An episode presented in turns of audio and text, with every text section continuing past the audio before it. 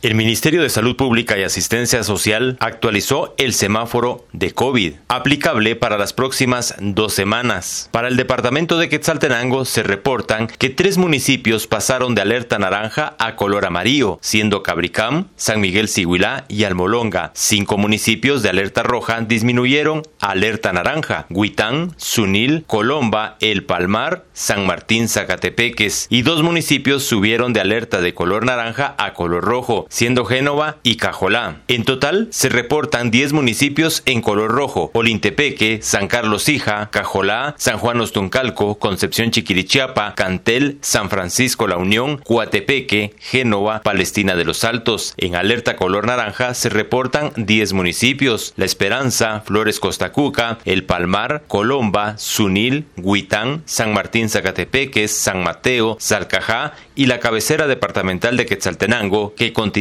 en color naranja, y cuatro municipios en color amarillo, Sibilia, Cabricam, San Miguel Siguilá y Almolonga. Desde Emisoras Unidas Quetzaltenango, informa Wilber Coyoy, primera en noticias, primera en deportes.